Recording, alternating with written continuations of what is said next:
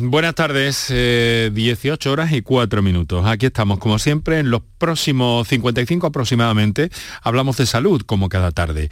Fíjense, em, em, vamos a hablar, lo hicimos hace poco tiempo, pero vamos a volver a hablar de la apnea del sueño. Básicamente porque, em, tomando algunas perchas y algunos pretextos, ¿no? El, día de mañana, 18 de marzo, que ya saben, ya saben ustedes que tenemos una, una edición del programa reducida y dedicada a, avances científicos y a datos de la prensa especializada en ciencia y medicina, eh, pues mañana es 18 de marzo, Día Mundial del Sueño. No se me duerman, en cualquier caso, a esta hora de la tarde, que está tan turbia, de alguna forma, tan desapacible. Pero bueno, eh, lo cierto es que eh, tomando como referencia esa fecha y tomando como referencia que hace algunas semanas eh, muchos de nuestros oyentes se quedaron sin poder intervenir en el programa con enormes dudas sobre el problema de la apnea del sueño y aquí también un dato que acabamos de recoger en las últimas horas y que nos ha sumado a este interés por hacer este programa de hoy dedicado a la apnea del sueño. Y es que los especialistas, los otorrinos, advierten sobre la importancia de valorar el ronquido infantil. Fíjense, desde la Sociedad Española de Otorrinolaringología se estima que entre un 1 y un 5% de la población de entre 3 y 8 años tiene algún problema con este asunto. Un ronquido, un síntoma de los más frecuentes que trastornan el aparato respiratorio y el sueño en las poblaciones pediátricas. Pero hablaremos de la apnea del sueño en general. Muy buenas tardes y muchas gracias por estar a ese lado del aparato de radio. Canal Sur Radio te cuida. Por tu salud. Por tu salud con Enrique Jesús Moreno. Hay muchas causas que intervienen en este trastorno respiratorio del sueño en la población pediátrica.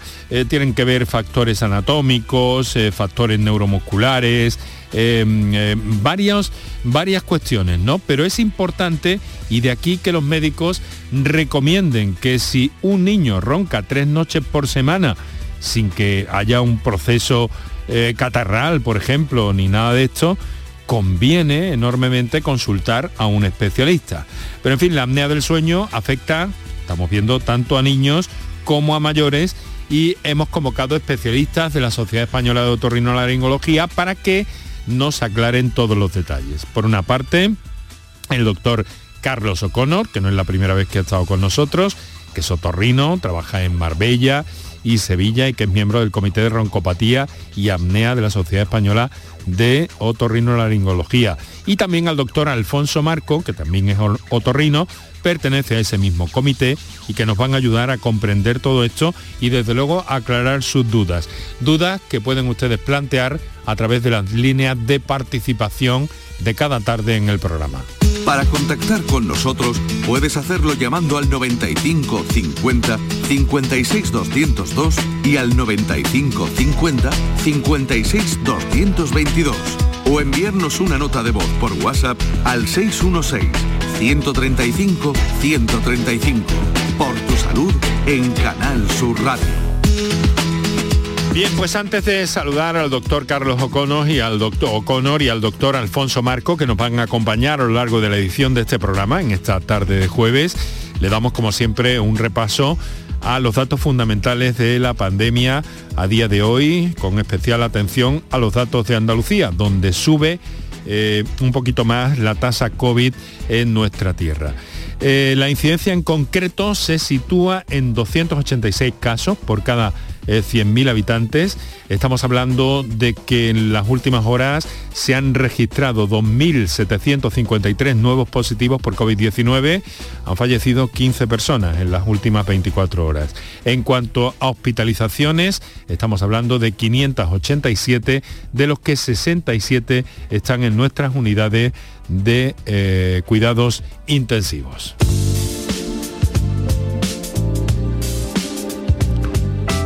Son datos que todavía, eh, pues bueno, resultan, mm, en fin, no voy a decir preocupantes, pero sí recordar en lo que convienen todos los especialistas que han pasado por este programa y a, quienes, a otros que hemos consultado también.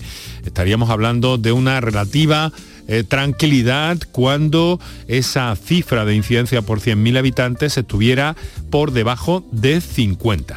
En fin, con estos datos en la mano, el responsable de salud de Andalucía, de la Junta de Andalucía, el doctor Jesús Aguirre, pues no prevé que a corto plazo pueda eh, producirse una séptima ola. Ni siquiera la Organización Mundial de la Salud ha dado ningún tipo de alerta en este sentido, pero sí que como siempre llama a la prudencia.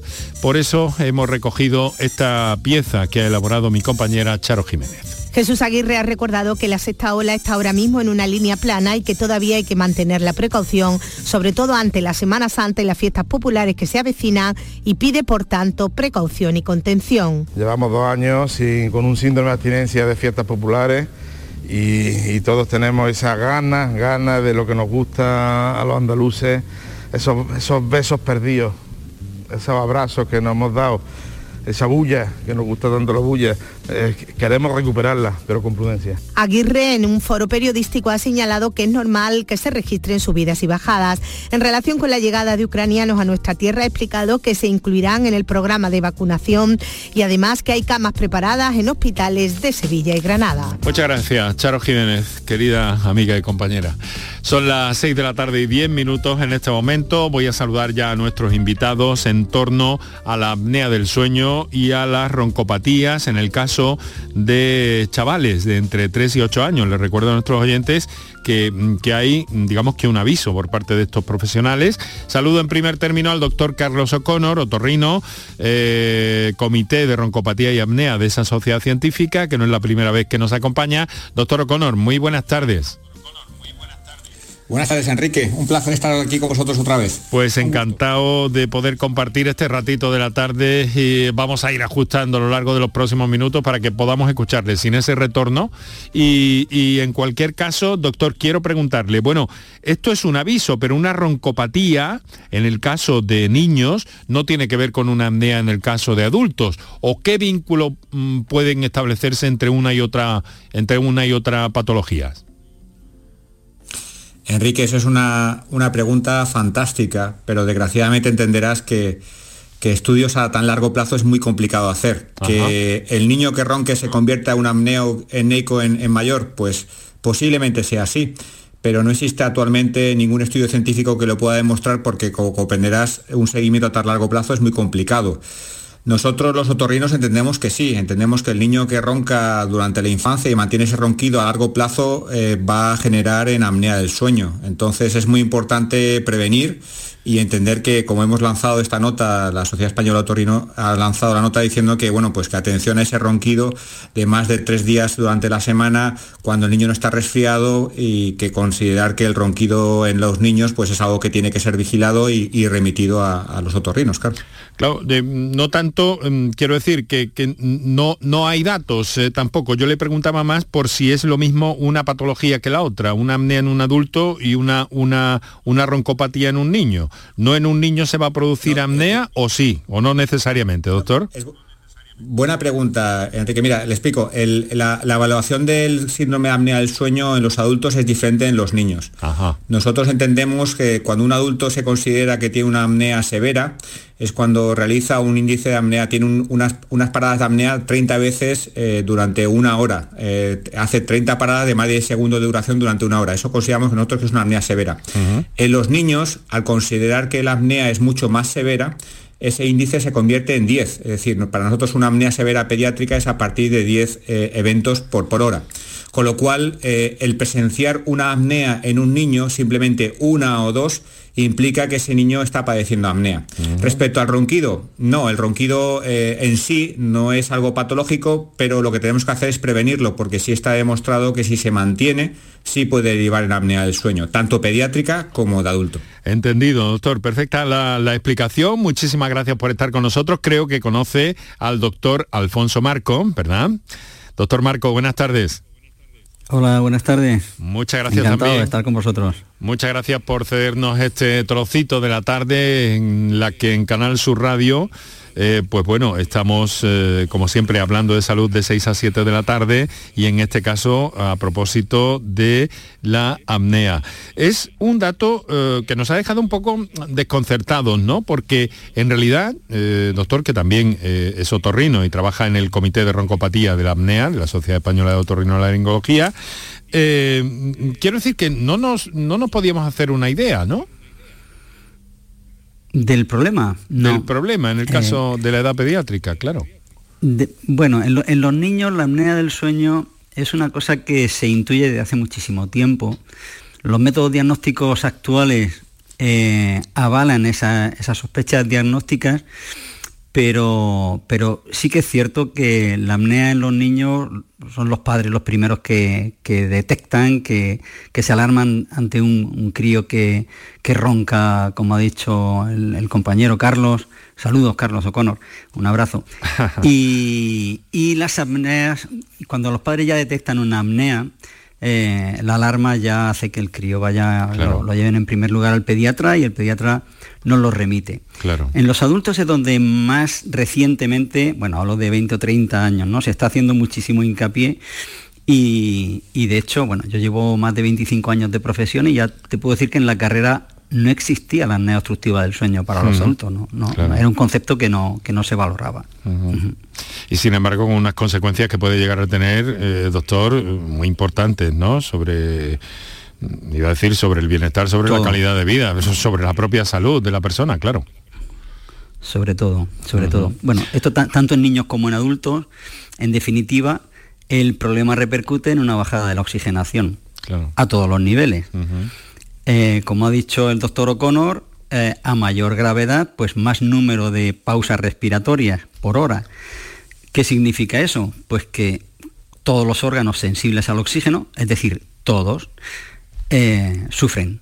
El cerebro, el corazón, el sistema endocrino, todos acaban repercutiendo en las larguísimas horas del sueño ese hecho de no recibir oxígeno.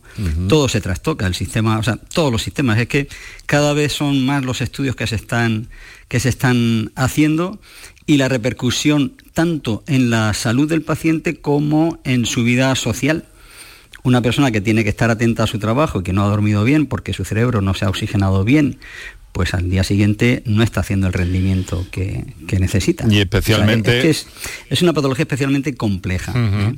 Y especialmente también sobre, durante mucho tiempo pusieron ustedes mucho el acento, doctores, en el, en el asunto de, en fin, de determinadas profesiones donde puede haber más riesgo eh, para una persona que, puede llegar a, quedarse dormida y el problema que hay de fondo es una apnea del sueño.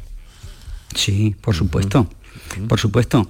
Hay un estudio muy interesante en el que refiere que probablemente haya más accidentes mortales de tráfico por quedarse dormido que por beber alcohol. Mm. No le quiero quitar importancia al alcohol, ni muchísimo menos, porque lo tiene. Por la sencilla razón de que es que cuando uno va bebido, sus reflejos están disminuidos. Cuando uno está dormido, no tiene ningún reflejo. Eh, por tanto no hay capacidad de reacción. Lamentablemente, pues no hay posibilidad de ver el grado de somnolencia que tiene un conductor para aconsejarle que se, que se apee y descanse un poco. Pero sí que es verdad que a efectos, efectos sociales tiene una altísima repercusión, por supuesto, el no dormir bien. El doctor Alfonso Marco, a quien están ustedes escuchando, trabaja en Murcia, ¿verdad? Sí, señor. ¿Dónde lo hace, Hospital Reina Sofía de Murcia. Hospital, Reina, Sofía de Reina Sofía de Murcia. Muy bien. Y el doctor Carlos Ocono trabaja en Marbella y en Sevilla, ¿no? En el Quirón, ¿no es cierto, doctor? Díganoslo.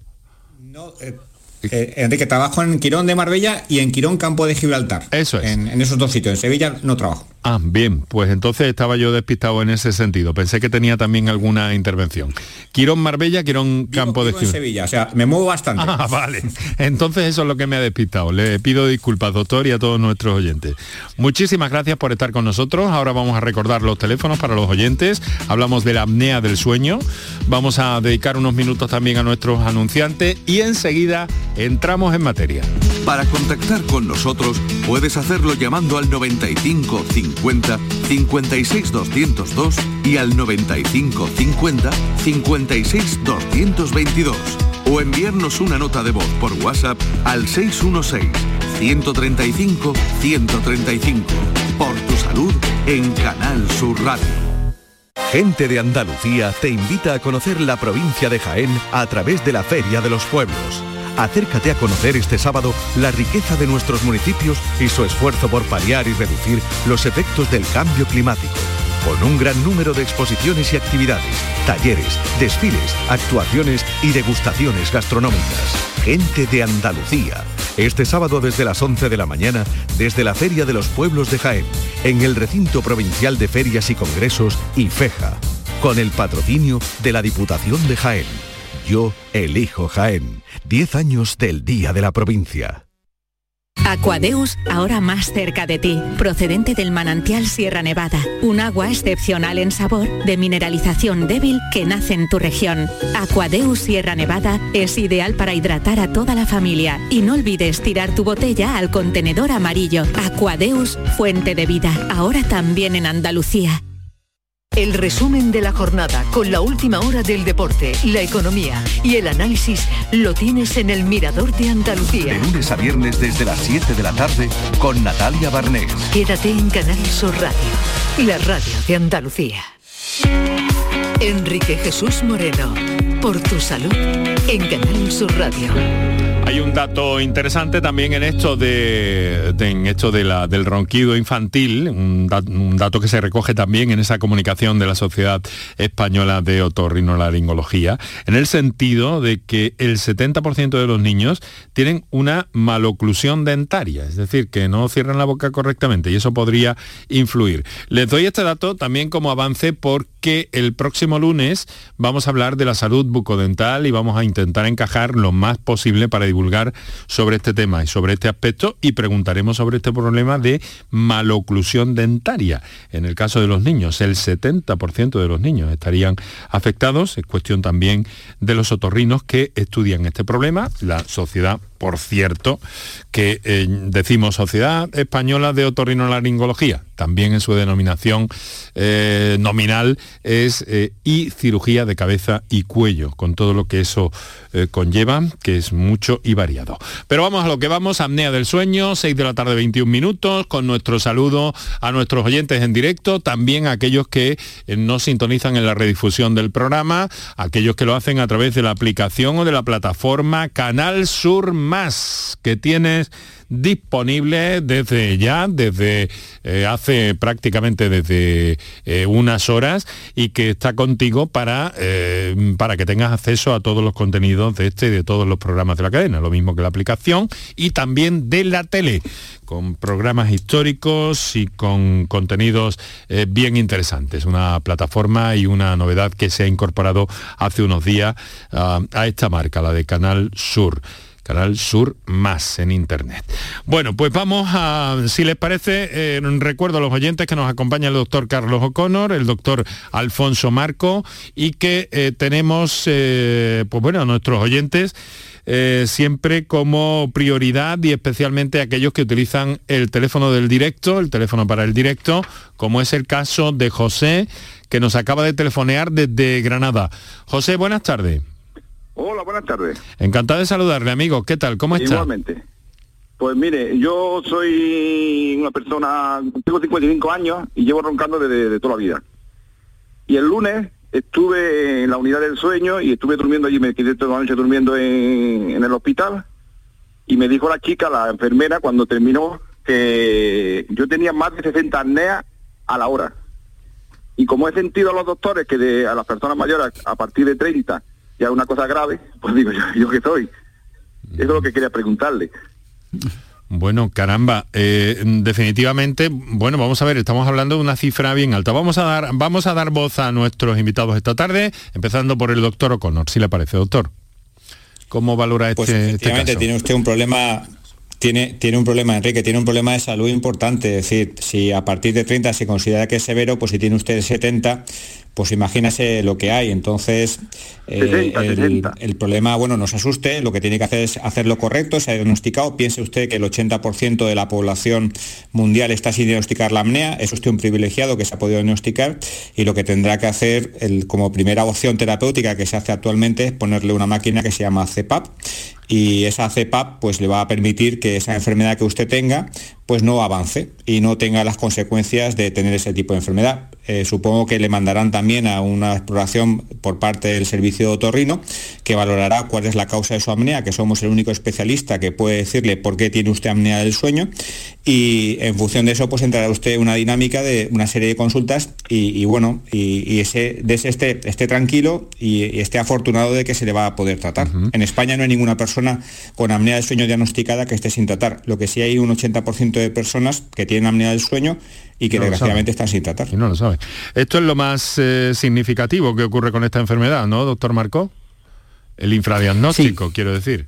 Sí, sí, sí, sí. Eh, realmente las personas diagnosticadas son la punta del iceberg de, esta, de esta, patología. Eh, se suelen hacer campañas advirtiendo, advirtiendo a, los pacientes y sobre todo a los familiares de, a los compañeros de, dormitorio de si un paciente ronca o tiene paradas respiratorias o durante el día tiene un excesivo sueño no justificado por ninguna otra, por ninguna otra razón. Eh, que se pongan en manos, por supuesto, primero a su médico de, familia y la prueba diagnóstica es la que se acaba de hacer este, este oyente de Granada que, ha, llamado. Es una polisomnografía, que es lo que le han hecho, o una poligrafía domiciliaria. Cualquiera de las dos, pues en principio sirven para, para diagnosticar, porque lo primero es diagnosticar el, el problema. Una vez que el paciente está diagnosticado, lo que hay que hacer es como bien ha dicho el doctor O'Connor, primero valorar ponerle un CPAP, que no es más que una, aplicación, una especie de, ventilador que le va a ayudar, ayudar a abrir la vía respiratoria, la, garganta, que es lo que se cierra cuando un paciente tiene apnea del sueño. Y otras medidas eh, ayudantes que también son muy importantes. Por ejemplo, si la persona es obesa, pues hay que perder peso. Mm. Hay que perder peso porque el aire que pasa por la, por la garganta cuando estamos despiertos eh, no tiene las mismas circunstancias que cuando estamos dormidos. Cuando estamos dormidos esa, esa, garganta en muchos pacientes se colapsa, o bien por un exceso de grasa, o bien por una falta de reflejos respiratorios. Hay muchas causas, realmente no, no es el momento de ponernos a, explicar todo eso, pero lo que quiero decir es que son muchos los profesionales Creo que el, otorrino es el, como bien ha dicho de nuevo el doctor O'Connor, es el que tiene la responsabilidad de identificar el punto donde se genera hay, hay, hay, una distorsión mecánica de alguna forma, ¿no? En la garganta. Mecánica, funcional, em, hay, el, primer diagnóstico es el que se acaba de hacer este, este oyente que ha llamado. A continuación hay que identificar mm. el, sitio que se está colapsando. Está mm, todavía con nosotros y quiero preguntarle una cosa también por clarificar. José, ¿cómo, cómo ha sido ese proceso hasta que ha llegado, supongo que a la unidad del sueño, ¿no? Del, del Virgen de las Nieves. Sí, en Virgen de las Nieves. Sí. Pues nada, yo tenía molestia en la garganta. Sí. Que creía que tenía algo atrancado ahí en la garganta y fui, fui al otorrino y me miró la garganta y no tenía nada. Y ya me mandó a la unidad del sueño. ¿Directamente? sí, directamente. Bueno, algo tendría que a la unidad del sueño y cuando pues, me vio la doctora, me estuve haciendo una pregunta y me mandó la prueba esta de, ir a dormir al hospital. Esta, esta es la forma, esta es la forma, doctores, de diagnosticar una, una apnea del sueño. ¿Este es un clásico? No, no es la forma clásica de, de presentación por molestias en la garganta. El, paciente que nos llega normalmente es un paciente o bien que tiene mucho sueño durante el día, o bien viene arrastrado por, normalmente es más frecuente en varones, viene arrastrado por la, por la, por la esposa, porque la esposa es la que está alarmada, ¿eh? de ver cómo o ronca excesivamente o incluso tiene paradas. de respirar durante, durante la noche. Esa, es la forma más habitual. Que cuando está el problema eh, más intenso, ¿no? Cuando hay esas paradas, cuando se producen esas paradas. Bueno, José, pues eh, ahora, mm, en fin, mm, le han dicho los doctores que tiene suerte porque está diagnosticado. Esto me parece que ya es un avance, ¿no? Sí, ¿Eh? además todo, todo eso que haya dicho, lo han dicho los doctores, lo tengo yo, tengo sueño, sueño durante el día, eh, me duermo en cualquier instante, y ya mi, bueno lo de mi esposa de los ronquidos ya lo tiene ya lo tenía asumido ya no, no le molestaba siquiera pero que yo he roncado de toda la vida. Pero mucho mucho. Sí muy bien, pues... Eh, una, recomendación a este oyente es que se haga muy amigo del CEPAP. que lo reciba como, como su mejor amigo. Sí, hay mucha gente que lo rechaza por, por la mascarilla. Nada, que se haga muy amigo de él. Me han comentado algunos amigos que lo tienen que le va muy bien. Exacto. Muy bien, pues le deseamos suerte, José. Venga, muchas gracias. Un abrazo. Venga, igualmente. Hasta, luego, eh, mm, hasta luego. Doctores, entonces me dice que no es la forma clásica, ¿verdad, doctor O'Connor, de, de, diagnosticar un caso de tal, pero hay que pasar necesariamente sí por esas unidades del sueño, por, por ese estudio eh, profundo del sueño o hay otras posibilidades?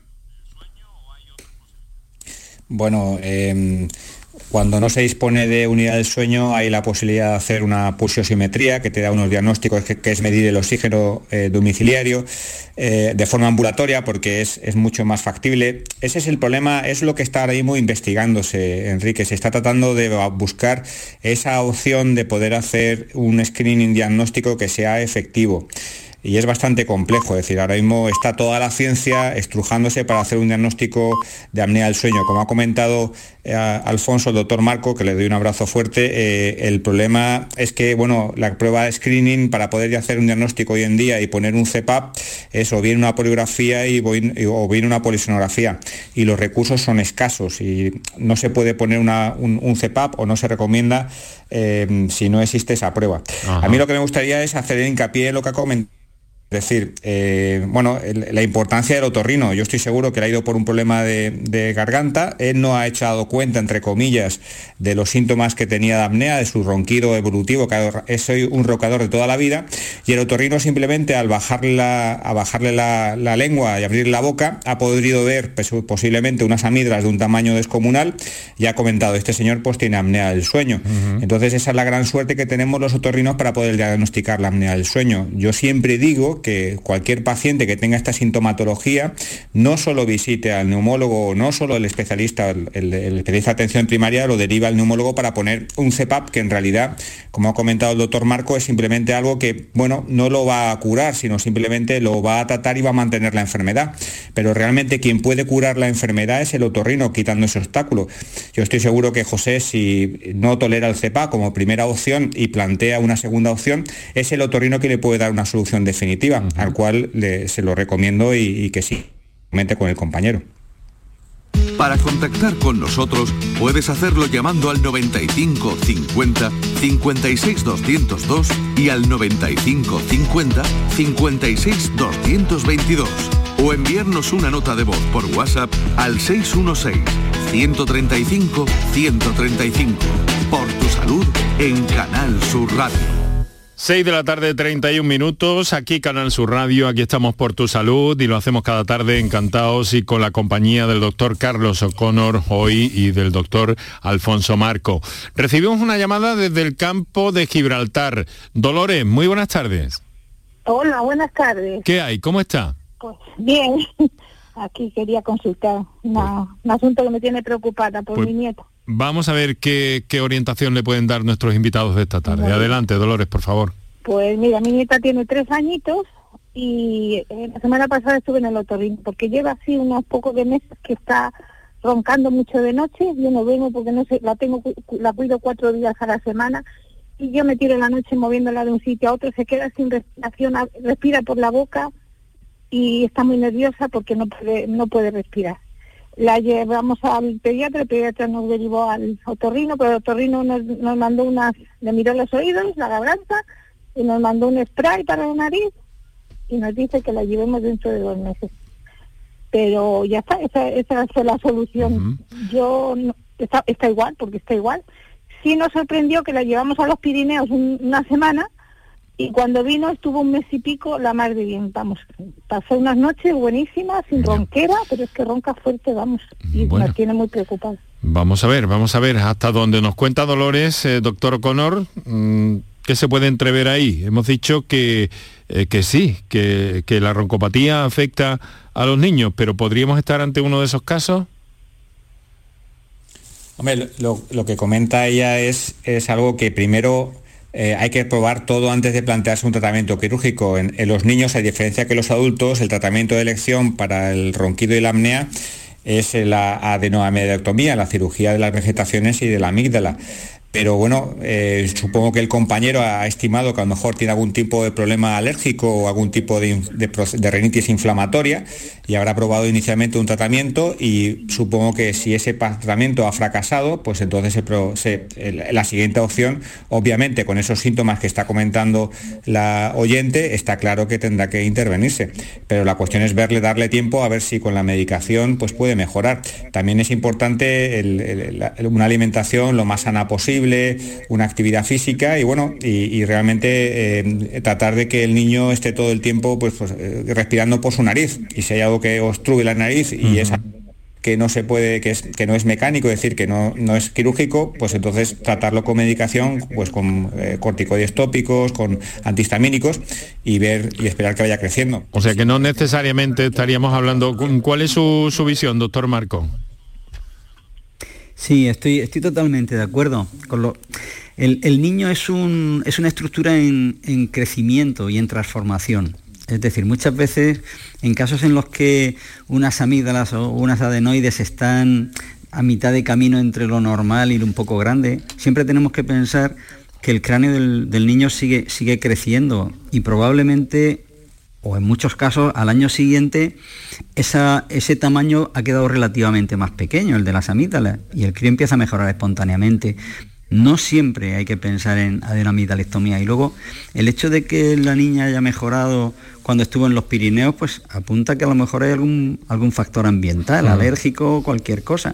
Porque la niña es la misma en los Pirineos que, que, en, su ciudad. Bueno, el ambiente sí puede ser, el medio ambiente el, medio ambiente, la calidad del aire, no sé si puede ser algo distinta, ¿no, doctor? No sé si ese factor puede tener algún... Claro, algún alérgeno, que la niña sea alérgica a alguna cosa y al estar en los Pirineos haya mejorado su, ventilación nasal. Piense que la nariz también forma parte de la vía respiratoria y si nariz, un niño que tiene la, nariz tapada tiene que respirar por la boca y por tanto ya es una respiración no fisiológica. Se altera todo. Primero hay que despejar la nariz, que es lo que imaginamos, por lo que ha comentado el doctor O'Connor, que es lo que vio el otorrino, una obstrucción nasal que con un, con un spray de corticoide va a intentar resolver. Resolver. A los dos meses, si esto no, no acaba de mejorar, pues habrá que buscar otras implicaciones. Claro, claro. Hay que hacer un diagnóstico progresivo. ¿eh? Hemos mencionado cirugía, ahora vamos a hablar de eso, ¿no? Porque tanto para bueno, yo mm, tengo algunas preguntas sobre esto. Vamos en cualquier caso a darle prioridad a Antonio, que nos telefonea en directo también a las 18.36 horas de este jueves, aquí en Canal Sur Radio. Lo hace desde Fuengirola. Antonio, buenas tardes. Hola, buenas tardes. ¿Qué hay? ¿Cómo está?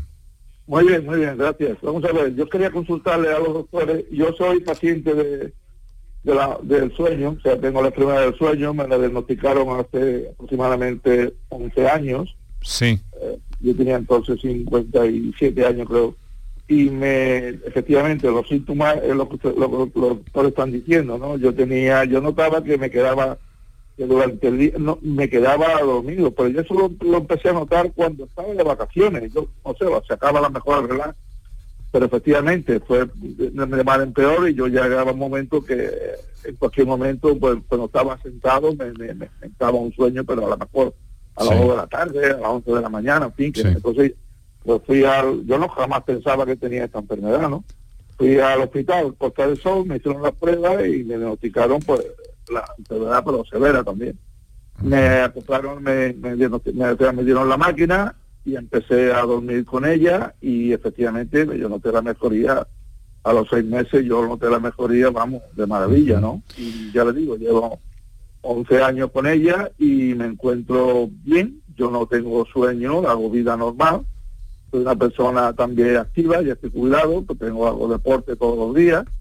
Y la, pregunta ya concreta es que yo duermo solo, pues vivo solo, y yo me, pongo a la máquina y de verdad que en 10, 15 minutos yo estoy dormido, ¿no? Sí. Y yo aparentemente me, me levanto bien el miedo es si al estar solo esto tendría alguna explicación o no. Yo hace ya dos años con esto del COVID, hace dos, dos años creo que no voy a la no no voy a que me haga una revisión, ¿no? La eh, última vez eh, yo estaba en 100 y me, la máquina me la, me la, bajaron a, a 70. Yo le pregunté al doctor esto qué tiempo iba a durar y me dijo el hombre que bueno que esto no se sabía. Llevo ya 11 años, yo entonces pesaba 90 y creo que 94 95 kilos, la primera, de, ahora ya he bajado peso, estoy en 87, 88 kilos. Sí. Pero bien, yo aparentemente me, encuentro bien y, bueno, y simplemente mi pregunta era esa, ¿no? Si, si eso, el estar solo, tiene alguna implicación o no, y sobre todo ahora con el tema del COVID bueno, vamos a ver, vamos a ver que, está clara su está clara su inquietud. Bueno, eh, una vez que el problema está resuelto, no, doctores, en fin, eh, eh, pues, ¿qué, pueden decirle ustedes a, a este señor? Empezamos por el doctor O'Connor. Hombre, normalmente que esté tranquilo porque todas las máquinas de CEPAP tienen un seguimiento, es decir, eso hay un registro y normalmente no es que se te deja la máquina y, ahí te has quedado, ¿no? Entonces, si primero si no la utilizas, te la quitan y si la utilizas incorrectamente, pues eh, te la van. Entonces, que esté tranquilo en ese aspecto. Hombre, normalmente un estudio del sueño realizado hace dos años ya es un privilegiado que se lo hayan realizado. Yo suelo recomendar que se repita, por lo menos para ver cómo está la situación de la enfermedad que si ha perdido peso, pues posiblemente haya mejorado y si ha mejorado esa presión que ahora mismo tiene de forma empírica, que tiene una presión a 7 milímetros de, mercurio, pues se le puede plantear una, reducción o, mantenerla así. Yo creo que le recomiendo que visite al especialista que le recomendó la máquina para hacerse un control y que esté tranquilo. Antonio, ¿me va a permitir esa máquina cómo es? ¿Qué es exactamente? ¿Nos la puede describir un poquito? ¿Cómo quiere que se la, un momentito, cómo quiere que se la describa? Bueno, un momentito. Eh, eh, es como... la pregunta mía es que dos años ya que no que no me llaman, por pleno de contra el COVID, todo se ha retrasado un poco, si, no sé, yo puedo hacerlo también a nivel privado, no tendría ningún problema. Bueno, la máquina, no sé, la máquina es una máquina, bueno, eh, pequeña, con unos botones donde indica la... Y, eso está en la mesita de noche, ¿no? Y luego es con una especie de mascarilla, ¿no? Sí, sí, claro, la mascarilla, por supuesto, sí, sí, sí. No, no, yo ya me acoplé a ella perfectamente y, ya le digo, yo lo veo muy bien. No, no, sin ningún problema. Además, ya me he habituado totalmente, al principio me costó trabajo como lógico, pero yo ya estoy totalmente habituado a ella y y como me dicen, dice, esta es mi novia, me tengo que llevar, no no tiene que venir conmigo. De acuerdo, Antonio. Entonces, doctor eh, Alfonso Marco, eh, es necesario revisar a los pacientes que, que hacen uso de, de, este dispositivo cada cierto tiempo, entonces, ¿no? Sí, sí, es, es imprescindible. En el caso de este señor, por ejemplo, piense que al haber perdido eh, peso, los obstáculos que, el CEPAP, que es como se llama la, máquina, encuentra para, para, permitir que se abra su faringe, al adelgazarse el cuello son menores, por tanto no necesita tanta presión. Mm. Es decir, y, como ha dicho también el doctor O'Connor, pues em, tienen, que, tienen que ver si le está usando o no y lleva un, lleva un programa que indica además si lo está usando correctamente o no, para darle recomendaciones. Yo creo que ya es tiempo, aquí en Murcia también hemos tenido unos problemas importantes debido a la pandemia, pues con las revisiones, con la pauta del CEPAP, bueno, pero entonces, ya se están, ya se están habilitando tiene, Tiene, tiene, que ir y que se lo ajusten. sí, que se lo ajusten si es necesario. A ver, y por supuesto, yo insisto, tiene que verlo, o sea, todos los pacientes con apnea del sueño tienen que ser vistos por un otorrino porque a veces se descubren, se descubren cosas que, le pueden ayudar al paciente. Bueno, Antonio, Pues ánimo y a revisarse a que le hagan ver eso, que se lo ajusten si es menester, ¿vale? Muy bien. Eh, última petición para usted, el presentador. Eh, ¿Cuándo va a hacer un programa sobre los acúfenos? ¿Sobre los acúfenos? Pues me lo anoto ahora mismo y en el momento que, sea posible... me... Somos muchos millones de personas los que los fallecemos y no hay no dan solución a los otorrinos, ¿eh? Yo he estado en varios y... Bueno, pues me lo anoto aquí y anotamos acúfenos como tema prioritario para incluso, si es posible, la próxima semana, si no la siguiente. Antonio, ¿vale? Muy bien, muy amable. ¿eh? Muchas gracias, muchas gracias. Eh, doctores, estamos hablando, eh, sobre todo están apareciendo casos de, apnea en el caso de adultos, roncopatía que también nos ha aparecido, aunque, en fin, no sabemos qué vínculo puede haber al estado de esa niñita de tres años, pero han hablado ustedes de, cirugía, ¿no? Esto es que tiene que ver mucho lo que, lo que estamos en cierta generación, nos acordamos de aquello de, la, de las anginas y las vegetaciones, ¿no? ¿Esto tiene algo que ver con, esto que me ha parecido entender por algo que ustedes han dicho? Eh, a ver, doctor O'Connor. Por supuesto que tiene algo que ver. es la causa fundamental. Como he comentado anteriormente, eh, eh, para el tratamiento de elección de la apnea del sueño en los niños es la cirugía de las amígdalas y de las vegetaciones y en los adultos es el CEPAP, que aquí se está viendo en lo que, lo, que comentan los oyentes. Es decir, las amígdalas y las vegetaciones es un obstáculo que provoca una falta de entrada de la vía aérea y ese es el obstáculo mecánico que primero hay que quitar. Cuando un niño tiene apnea severa eh, o apnea, no apnea severa, simplemente apnea, la indicación es la adenoamidalectomía.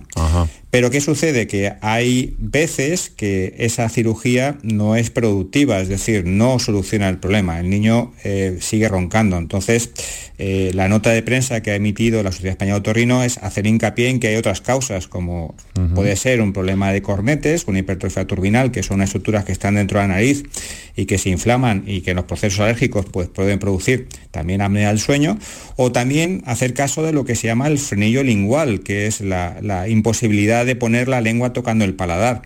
Si un niño, a pesar de estar operado de amígdalas y vegetaciones, sigue manteniendo una respiración oral, como bien ha comentado el doctor Marco, esa respiración oral va a ocasionar a largo plazo una serie de consecuencias y anomalías anatómicas en el crecimiento, como, las, como has comentado, las, los problemas de dentición, los problemas de desarrollo dental, y eso va a provocar pues, que al paso del tiempo el paladar no se desarrolle, esa vía aérea se estrecha y ese niño puede desarrollar una, una apnea del sueño. Pero, Alfonso, no, perdón, doctor, dígame.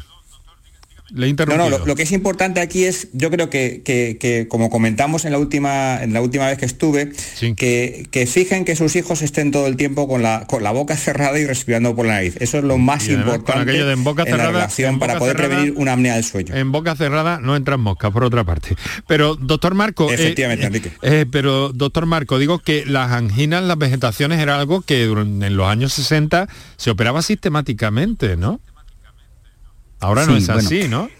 Eh, es que eh, hace, hace muchos años se sumaba otro problema y era la, dificultad en conseguir antibióticos.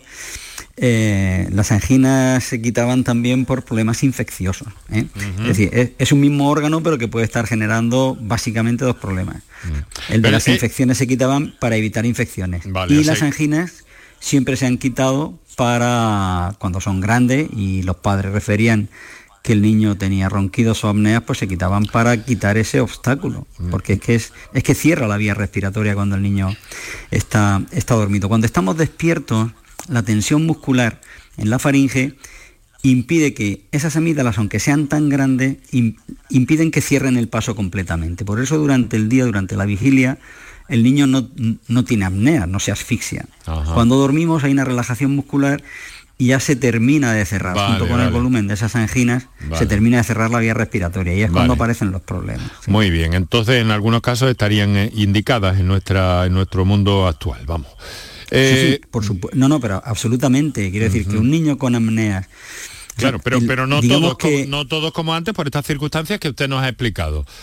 Mm, claro, cuando un niño ronca, hay que mirarle la, garganta y hay que hacer una fibroscopia y ver cómo tiene la, vegetación. Vamos a ver. obstructiva es una indicación. Vamos a ver qué nos cuenta. Estamos a 13 minutos para las 7 de la tarde. Eh, nuestros oyentes tienen la oportunidad todavía de intervenir a través de los teléfonos y a través de las notas de voz, que todavía tenemos ahí una nota de voz pendiente, me parece. Juan José nos telefonea desde Córdoba. Buenas tardes. Hola, buenas tardes. ¿Qué hay, amigo? ¿Cómo está? Pues estoy muy bien. Lo único que pasa es que tengo un problema que llevo ya bastantes años, que, que me aparece de vez en cuando y es que estoy acostado y cuando tengo los brazos metidos en, la, vamos las mantas y eso hay unos momentos donde mm, empiezo a tener dificultades yo estoy a lo más como soñando que estoy en un sillón en, una, en un sofá y que me hundo, que me hundo y que estoy echándole la mano a, personas que siempre sueño con personas que hay al lado, que no me ayudan y que, y, que me falta eh, el aire y, ya le tengo dicho a mi mujer, cuando sea así, tú veas que me muevo, me, me, me, mueve o lo que sea que... y entonces despierto, digamos, y me aficio, o sea, estoy como afición. Y eso escuché de una vez, precisamente en un programa vuestro de hace muchos años, que eso era un parálisis del sueño, me decían. Bueno, vamos a ver, vamos a ver, vamos, vamos a preguntarle a los doctores. Doctores, esta casuística que nos plantea nuestro amigo Juan José, eh, ¿suena a algo relacionado con la apnea? A ver, pues empezamos por el doctor O'Connor. Bueno, para vamos a ver, eh, eh, como ha comentado el oyente, puede ser eso o, puede ser una apnea. Eh, la cuestión es valorar primero que pida cita con el otorrino y que con la exploración anatómica puede descartar una apnea. Eh, si es un problema de parálisis del sueño, como ha comentado, eh, ahí tendrá que hacerse lo que se llama una polisonografía. Entonces, la polisonografía se va a valorar la actividad cerebral, se va a valorar los estadios del sueño, vamos a poder ver cómo él tiene su calidad de sueño y vamos a poder ver si realmente le pasa ese problema que tiene, que tiene un tratamiento determinado que no tiene nada que ver con la apnea del sueño. Entonces, eh, yo el consejo que le doy es que visite primero a su otorrino y, y si el otorrino considera que como el anterior oyente no tiene tiene ninguna causa anatómica importante, pues que vaya a hacerse un estudio con una polisonografía. Pues, Ese es mi consejo. De ese paso, Juan José, para ver qué pasa ahí. Sí, y, además... Y, eh, duerma tranquilo, hombre. No, si, dormir duermo tranquilo. Lo único que pasa es que tengo miedo a cuando me viene una cosa de esa que a lo mejor, a lo mejor son tres veces al año, son cuatro, no sé, ah, tampoco una cosa... Pero no, o sea, mi mujer dice que ronco algo, pero tampoco yo si me pongo de otra postura o de lado no ronco, o sea que tampoco creo que sea problema. Ah. Pero eso sí me tiene muy preocupado porque digo, cualquier día de esto me quedo ahí. Bueno, bueno, hombre, no. no, pero hágaselo ver, hágaselo ver, ¿vale? Una vez que, despierto, parece, parece que he estado sin respirar. Bueno, estaríamos en cualquier caso ante un trastorno del sueño, eso sí, de eso no cabe duda. Juan José. Yo, tomo una pastilla para dormir, por si acaso. Bueno. Juan José, muchas gracias y suerte y hágaselo ver, ¿vale? Gracias a ustedes, hombre. Venga, tenemos 10 minutos para las 7 eh, de la tarde, tenemos una llamada pendiente, vamos a continuar.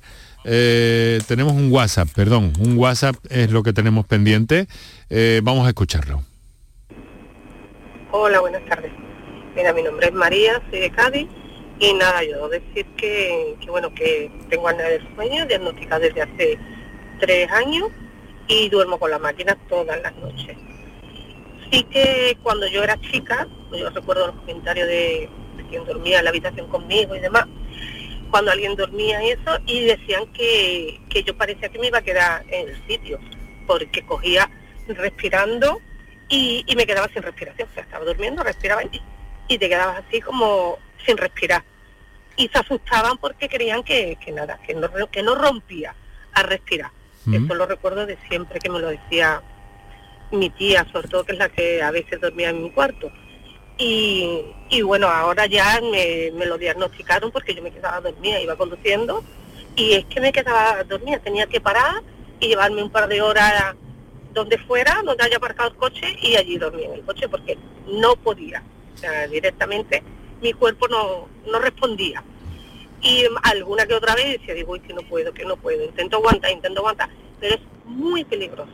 Una vez, creyendo que una vez que puedo, que podía, eh, resulta de que cuando abro los ojos, recordaba el sueño que había tenido. Mm. Y ahí fue cuando dije, no voy a coger el coche. O sea, el que tú te, que recuerdes un sueño es que te ha llevado un ratito, unos segundos con, con los ojos cerrados, vaya, dormía. Entonces, bueno, pues a raíz de eso ya llevo mi máquina y aún así, teniendo la máquina, más de media hora larga, tres cuartos de hora, yo no puedo conducir. Porque ya llegando esos tres cuartos de hora ya empiezo a, a venirme abajo, a venirme abajo y tengo que parar el coche. Bueno. Vamos, de Cádiz a Sevilla yo no puedo coger el coche. Mm. tengo que ir en tren o algo, aún teniendo la máquina. Entonces, nada, que es muy peligroso que si se nota lo más mínimo, pues recomienda eso. Bueno. Que por favor que vayan al pues médico y, y que el peligro ya no es solo el mío, sino el que yo puedo ocasionar a los demás. Claro, muchas gracias a esta oyente, a pesar de que el sonido nos llega como de la onda corta de, antiguamente, no sé de dónde ha salido este sonido que nos eh, resulta tan, tan chocante, pero en fin, hemos entendido este eh, mensaje, algo incómodo por el oído, por ese batido y ese sonido típico de la onda corta eh, que llegaba. Pero bueno, aquí, doctor Carlos O'Connor, sí que vemos que esta oyente nos decía que percibía, eh, que, en su entorno se percibía este problema. Eh, ya de pequeñita, ¿verdad? En edad pediátrica, que era un poco el argumento eh, por el que nos poníamos hoy en pie con este tema. Me ha llamado la atención, doctor. Efectivamente, Enrique.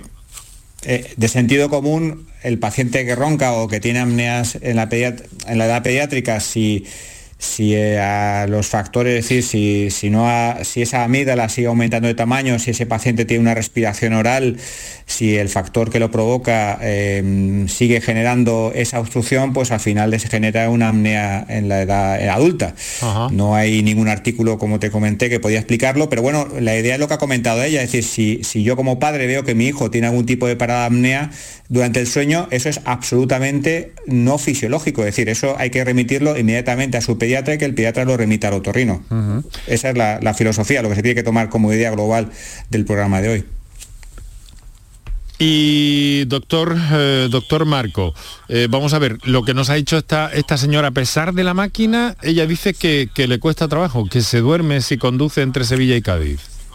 Sí. ¿Esto es normal? Sí, mm, puede ser, puede ser, no, normal no, pero explicable sí.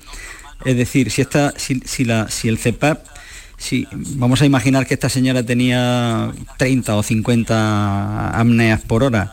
Si gracias al CEPAP eh, consigue rebajarlo a, 20, o sea, el CEPAP no siempre consigue poner a cero el número de apneas por, por hora cada paciente. Eh, insisto, a esta señora debería haberla un otorrino si no la ha visto, porque a veces hay amígdalas, hay una amígdala que está detrás de la lengua, que no se ve normalmente, y que, y que muchos pacientes es un obstáculo que hasta que no se hace una fibroscopia o una fibroscopia durante el sueño, que también es una técnica muy novedosa que hacemos, pues no se descubre qué es la causa. A lo mejor esta señora necesita un apoyo al CEPAP, una cirugía de amígdala lingual, claro, es que tiene que ir a un otorrino. O sea que puede, y, que la vea. Puede haber soluciones quirúrgicas, por, tanto, para el problema de... Para el problema... Puede no, las hay. las hay, pero quiero decir, no en todos los casos, probablemente, ¿no? A eso me quería no, referir. No, no, no. No, no, mire, lo que, lo que hacemos ahora mm, con mucha, de una forma muy concienzuda es explorar exhaustivamente al paciente. Y tenemos dos principios. Uno, si a un paciente le funciona el CEPAP, no se toca. Pero si a un paciente no le funciona el CEPAP o no lo tolera, pues hay que buscar otras alternativas. ¿eh? En, la última, en el último consenso del año, del año pasado, ya se acepta eh, a, nivel europeo que un paciente adulto, incluso con unas amígdalas muy grandes, lo que llamamos un tipo 4, las que cierran completamente la faringe, la, primera, la primera indicación es quitarle las amígdalas antes de ponerle un CEPAP. Quiero eh, decir doctor, que eh, nadie tiene la solución. Eh, por favor, que tenemos segundos, lo siento mucho. Ah. ¿Eh? Muy bien, pues ya está, esa, era mi indicación. esa, Era, esa era la recomendación final y bueno, luego ver desde luego que puede haber algo más, que puede haber algo más aparte de, la máquina, del dispositivo. Eh, doctores Carlos O'Connor, eh, Comité de Roncopatía y Apnea de la Sociedad Española de Otorrinolaringología, lo mismo que el doctor Alfonso Marco, que nos han acompañado esta tarde. Tenemos doctores que dejarlo aquí con nuestro agradecimiento y hasta la próxima. Y aquí en la radio, Marilo Seco, Antonio Antonio, Carlos Santana, Iraundegui y Moreno. En Canal Sur Radio te esperamos por la noche. En la noche de Canal Sur Radio con Rafa Cremades. Con las mejores sorpresas, la música, diversión y todo lo que ya sabes que tiene este gran club convertido en un programa de radio. La noche de Canal Sur Radio con Rafa Cremades. De lunes a jueves, pasada la medianoche. Quédate en Canal Sur Radio, la radio de Andalucía. Escuchas Canal Sur Radio en Sevilla. ¿Buscas una fibra óptica que te dé más? Telecable Andalucía es tu operador local de confianza. Telecable. Fibra de 300 megasimétricos por solo 14,90 euros al mes y línea ilimitada de 24 gigas por 10,90. Contrata en Telecable Andalucía. Somos punto de venta oficial de Xiaomi. Telecable Andalucía. Conecta con lo que realmente importa. Bienvenidos a Sacaba. Mil metros de electrodomésticos con primeras marcas. Grupos Whirlpool, Bosch y Electrolux. Frigoríficos, lavadoras, hornos, vitros. ¿Quieres más? Aires acondicionados, aspiradoras, pequeños electrodomésticos. Y financiamos en 12 o 20 meses sin intereses solo tú y Sacaba. Tu tienda de electrodomésticos en el Polígono Store en calle nivel 23. Ven a ver nuestra exposición y sus 25 años de experiencia. Sacaba. Compra en tu barrio, compra en Nervión y consigue tu premio. En la Asociación de Comerciantes de Nervión hemos preparado para ti grandes sorpresas y regalos. Repartimos 600 euros en cheques de consumo. Compra en Nervión y consigue tu premio. Promueve Asociación de Comerciantes de Nervión. Financia Ayuntamiento de Sevilla. Vuelve Symphony Orchestra con su nueva gira Phoenix. Un apasionante espectáculo con el que resurgirás de tus cenizas. Un emocionante viaje musical a través de las mejores bandas sonoras de todos los tiempos. 18 de marzo, Fibes, Sevilla. Ya a la venta en filmsymphony.es. Décimo primera edición de la Ruta de la Tapa de Santa Olalla del Cala en pleno Parque Natural Sierra de Aracena y Picos de Aroche. Los días 26 y 27 de marzo, las mejores tapas de nuestros bares, actuaciones en directo, un tren turístico y jornadas de puertas abiertas en monumentos y museos te esperan en la Ruta de la Tapa. Ven a Santa Olalla del Cala, ven a la Sierra Prometida, cuna del jamón de bellota y del gurumelo. ¿Tienes una pyme o eres autónomo? El programa Kit Digital concede ayudas económicas para digitalizar tu negocio. Te contamos cómo el 22 de marzo a las 10 y media, en el pabellón de Francia del Parque Científico y Tecnológico Cartuja en Sevilla. Infórmate en el 900-909-001 o en www.acelerapyme.es. Programa del Plan de Recuperación, Transformación y Resiliencia. Financiado por la Unión Europea. Next Generation EU. Gobierno de España. Colabora Cámara de Comercio de España.